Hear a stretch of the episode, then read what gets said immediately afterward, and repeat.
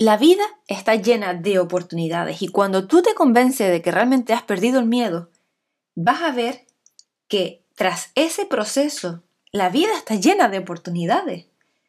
¿No? Como te dije el otro día, al fin y al cabo, tú eres quien acercas y lo alejas todo en tu vida, ¿no? A quien acerca, a quien aleja. Las oportunidades también, si las acercas o las alejas. Y el diccionario define oportunidad como qué? Como una conveniencia de lugar y de tiempo. Y esta conveniencia, pues para tener la vida que deseamos, existe. ¿Vale? Existe, tanto existe aquí ahora y es creada por nosotros. Si tú tienes cosas en tu vida que consideras inoportunas, que crees que deben cambiar, plantéate seriamente en qué medida eres tú el que decides que se mantengan ahí. Porque definitivamente vivir con circunstancias inoportunas es molesto, es incómodo eh, y solo comprensible bajo un esquema mm, muy neurótico y masoquista de tu parte. Vivir rodeado de circunstancias inoportunas es también la excusa ideal que tienen muchos para no abandonar su posición de víctima y manifestar permanentemente los síntomas de una eh, victimitis, ¿no? Con la que se acaban sintiendo de maneras constantes, ¿no? En plan, como jodidos pero contentos. Eres una víctima. Por ejemplo, como dice Jorge Bucay, un neurótico es alguien que se pasa la mitad de su vida poniéndose trampas y la otra mitad cayendo en ella. ¿No?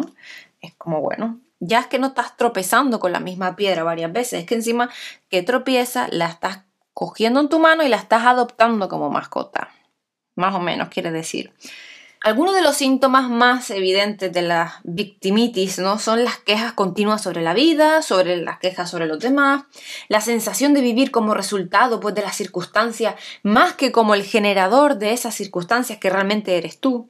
¿no? El uso frecuente y a veces hasta incluso permanente por parte de la gran mayoría de los demás como esa muleta o, o paño de lágrimas una visión futura y difícil de la vida, ¿no? Donde hay muchos más enemigos y amenazas que amigos y oportunidades. Entonces, sobre todo también la dificultad para experimentar el, placer. Y una mm, de las principales causas de la infelicidad que, pues, que existen en el mundo es el secreto placer que a veces encontramos en sentirnos miserables. Es como, como dice ese chiste, ¿no? ¿Por qué no sales y te diviertes, cariño? Ah, sabes perfectamente que nunca disfruto divirtiéndome.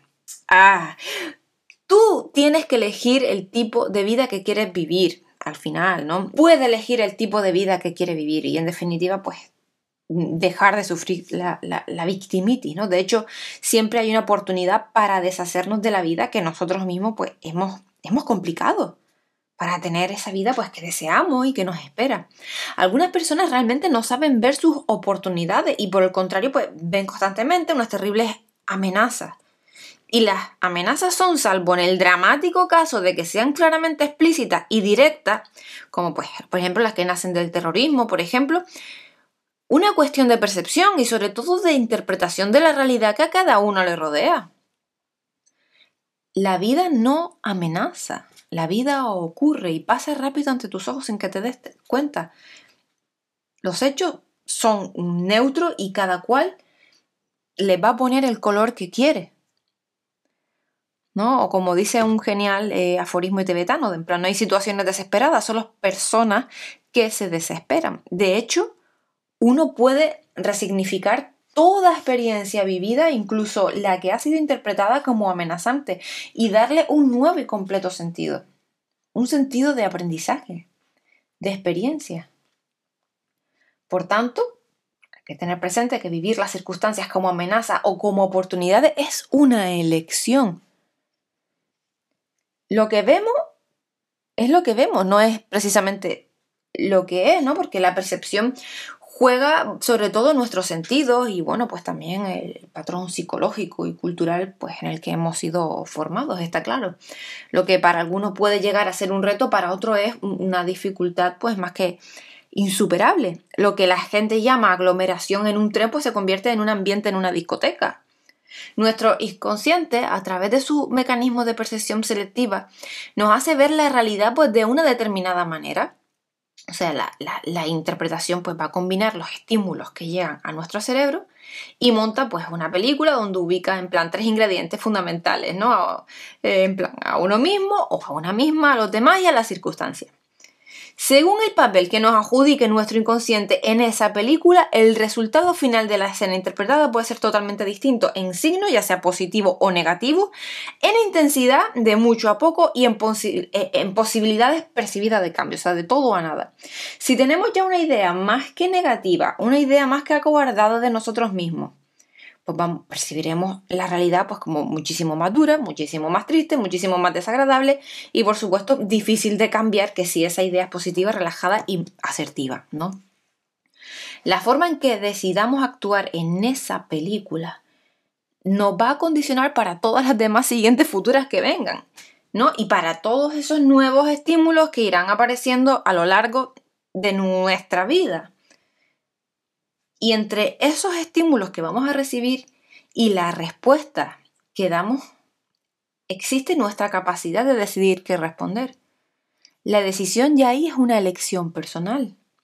A mayor grado de conciencia, mayor libertad de elección en esa decisión.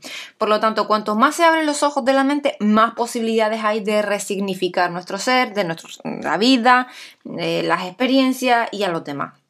De modo pues que eso mismo, ¿no? Que las amenazas se van convirtiendo progresivamente en oportunidades. Para quitar esa sábana y esas cadenas de los fantasmas amenazas, solo tenemos que cambiar nuestra actitud, nuestra manera de ver el mundo, escucharnos, hacernos un análisis en nuestras habilidades, como habíamos dicho ayer, en nuestros talentos ¿no? Creo que deberías empezar a, sustituir el si no lo veo, no lo creo, por el si no lo creo, seguro que no lo veré. Cambiémoslo al contrario. Es decir, que tú vas a decidir crear tus propias oportunidades, porque las oportunidades no son fruto del azar, es que pueden crearse. Y para crearlas tenemos que saber lo que queremos y expresar ese deseo con mucha más frecuencia de la que cabría esperar, seguimos actuando como bebés, ¿no? Y, creemos que los demás son como nuestra mamá, es decir, que adivinan nuestros deseos y nos olvidamos de que si queremos algo, si consideramos además que lo merecemos, tenemos que pedirlo. Y no es así. A veces es verdad que las oportunidades aparecen porque pedimos lo que creemos que es justo o simplemente porque lo deseamos, ¿no? Desde un aumento de sueldo, pues hasta salir a cenar con alguien que nos gusta, pero la cantidad y calidad de oportunidades que nos aparecen en la vida son directamente proporcionales a la actitud que tenemos frente a ella. O dicho, por ejemplo, de otra forma, es que las oportunidades pasan por delante de nuestras narices, así que lo mejor que tenemos que hacer es como esa maravillosa frase, ¿no? Tengamos la caña y el anzuelo a punto. Y vamos a terminar pues con una frase de eh, Oscar Wilde que dice, el aplazamiento es el asesino de la oportunidad. Así que ya saben. Espero que les haya gustado, nos vemos el próximo día con más. Un saludo, hasta luego.